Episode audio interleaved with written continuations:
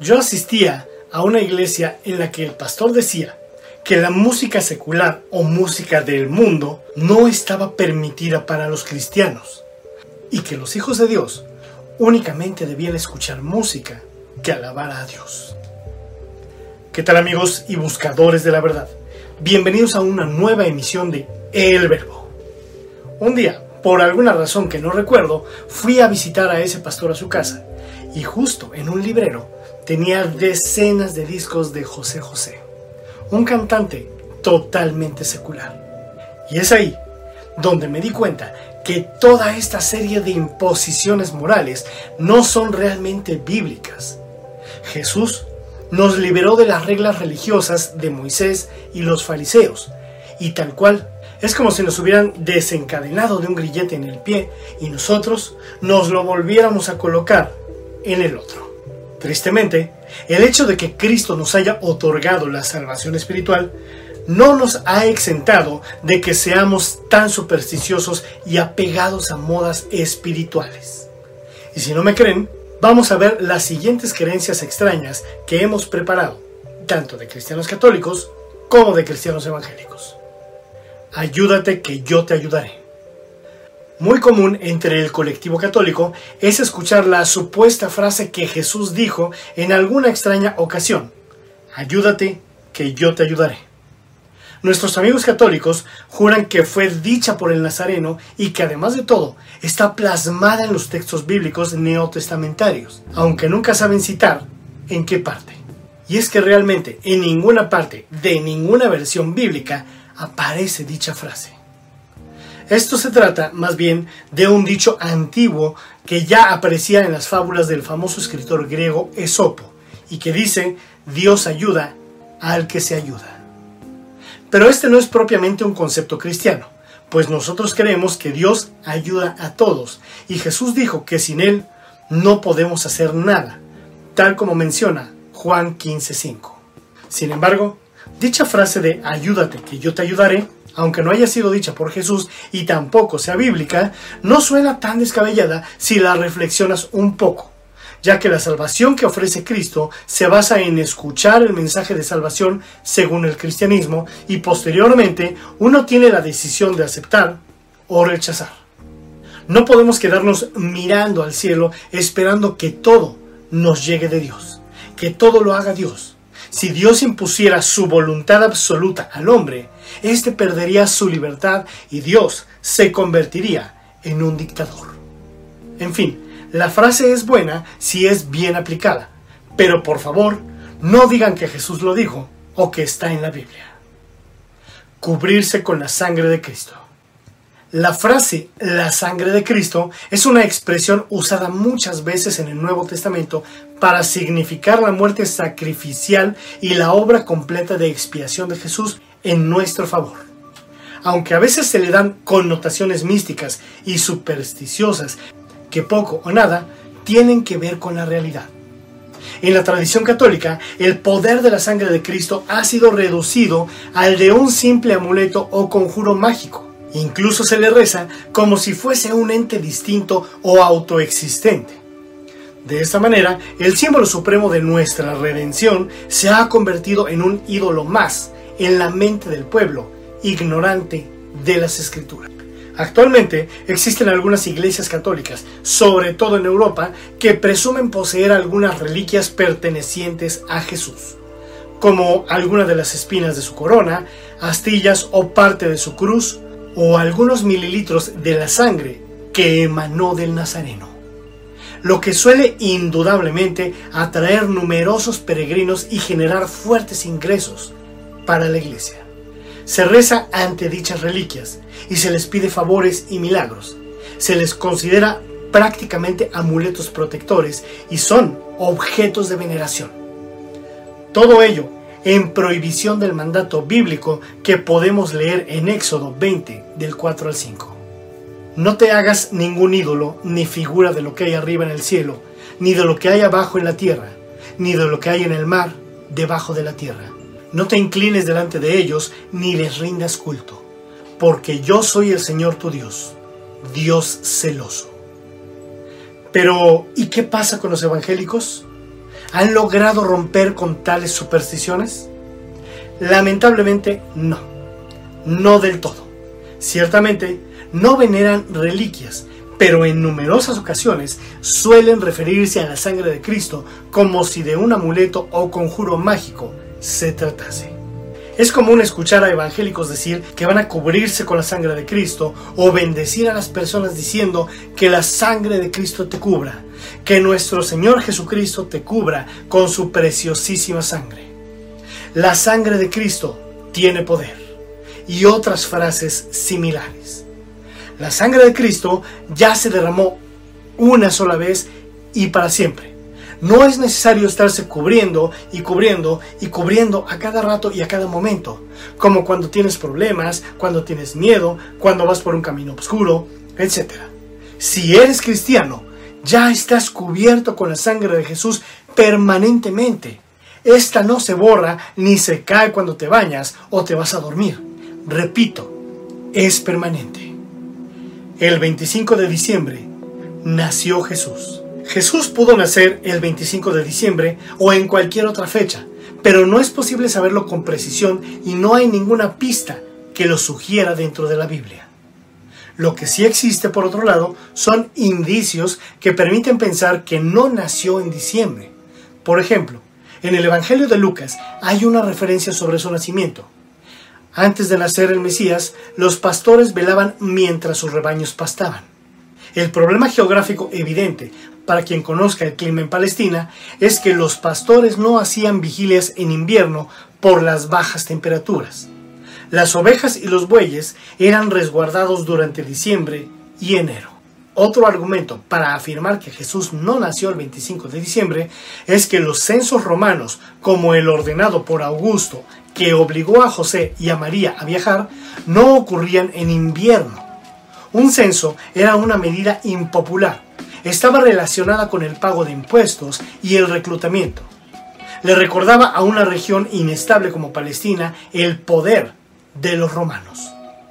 Entonces, es muy poco probable que se tomara la medida en pleno invierno, cuando el mal clima dificulta desplazarse a las ciudades de nacimiento. Pero entonces, ¿por qué se celebra el nacimiento de Jesús en esta fecha? La conmemoración del 25 de diciembre no está relacionada con el Jesús histórico ni con el bíblico, sino con las religiones politeístas del Mediterráneo. Según el historiador de las religiones Mircea Eliade, el 25 de diciembre se conmemoraba el nacimiento de todas las divinidades solares orientales. De la misma forma, el doctor en historia Jaime Borja afirma que ese día es el solsticio de invierno y se conmemoraban las fiestas saturnales en Roma, que representaban el triunfo del sol sobre las tinieblas. Lo que ocurrió fue que la Iglesia Católica planeó conmemorar el nacimiento de Jesús en esta fecha, 25 de diciembre, con la intención de reemplazar al dios solar que derrotaba cada año a las tinieblas en una fecha empalmada. Es una vieja estrategia que se ha usado a lo largo de la humanidad, el de opacar una celebración popular con otra nueva, aunque originalmente no se haya dado en esa misma fecha. Por ejemplo, imagina que en tu familia solían celebrar una fiesta que realizaban cada año, digamos el 13 de enero. Pero es una celebración que a ti no te gusta o por alguna razón no te conviene por lo que tiempo después tienes un hermoso bebé y a toda tu familia les dices que tu nuevo hijo nació el 13 de enero y los invitas a todos a su fiesta de cumpleaños cada año. Aunque la verdad es que ese bebé haya nacido en otra fecha que no es el 13 de enero.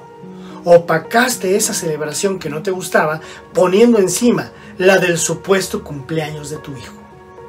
Así que no, no hay indicios ni pruebas de que Jesús haya nacido el 25 de diciembre. Pero ese tampoco es motivo para no celebrar el nacimiento de Jesús, aunque sea en una fecha incierta. Lo que los cristianos celebramos no es la fecha, sino el acontecimiento, el nacimiento del Salvador. Bautismo de bebés. La pregunta del millón es, ¿necesitan ser bautizados los bebés? Jesús enseñó que el bautismo es algo esencial. Aunque muchas iglesias cristianas están de acuerdo en que el bautismo es importante y necesario, lo que enseñan acerca del bautismo varía mucho. Entonces, ¿cómo se debe efectuar el bautismo? ¿Y cuántos años debes tener para ser bautizado? Está claro que el Salvador enseñó que el bautismo es un mandamiento y que es necesario para entrar en el reino de Dios, tal como lo menciona Juan 3.5. El bautismo se efectúa para la remisión de pecados, para aquellos que se arrepienten, tal como dice Marcos en su Evangelio 1.4. Pero incluso Jesús que vivió una vida perfecta y sin pecado, fue también bautizado para cumplir toda justicia. Al ser bautizado, Jesús mostró que sería obediente al Padre al observar sus mandamientos. Asimismo, todos aquellos que de manera voluntaria elijan seguir a Jesús y adopten el cristianismo como su fe, deben obedecer. Por otro lado, los niños pequeños tienen pase automático al cielo, tal como lo dice Mateo 19:14. Dejen que los niños vengan a mí y no se lo impidan, porque el reino de los cielos es de quienes son como ellos. Dicho lo anterior, concluimos que el bautismo requiere el arrepentimiento, que es para el perdón de los pecados y también que los niños pequeños están sin pecado ante Dios, por lo que no tienen nada de qué arrepentirse. ¿Se imaginan a un bebé de seis meses teniendo que arrepentirse de sus pecados? Ni siquiera tienen entendimiento. Un niño comienza a tener conciencia de sus actos por ahí de los ocho años aproximadamente. Antes, no. La esposa del pastor es la pastora? Todo cristiano debe saber que la mujer tiene un rol de vital importancia en la historia bíblica y en los distintos ministerios, y que ellas pueden ministrar de distintas maneras, así como también recibir dones de parte de Dios. No obstante, esto no significa que la esposa del pastor sea o deba ser pastora en la iglesia según el orden de Dios en la creación, que la mujer no debe ejercer el pastorado en la iglesia como menciona Primera de Timoteo 2.12. Lo sé, a simple vista esto pareciera lucir negativo. Sin embargo, hay mucho más para hablar al respecto de este punto, pero no en esta ocasión, ni en este video. Sin embargo, es bueno señalar que Dios tiene siempre un orden en los roles para hombre y mujer dentro de las iglesias. Por lo anterior, es necesario decir, y aunque suene redundante, que el pastor es el pastor, pero la esposa del pastor no es la pastora, aunque sí es su ayuda idónea. El hecho de que él haya tenido el llamado al pastorado no significa que su esposa también lo deba tener. Yo mismo conozco pastores que ejercen este puesto de gran y valiente manera, y sus esposas no tuvieron dicho llamado. Y eso no significa que se unieron en yugo desigual o que estén en conflicto. Es como el gran profeta Moisés y su esposa. Él tuvo el llamado, su esposa no. Y en ninguna parte dice que ella se entristeciera u ofendiera por eso. El apóstol Pedro tuvo el llamado, su esposa no.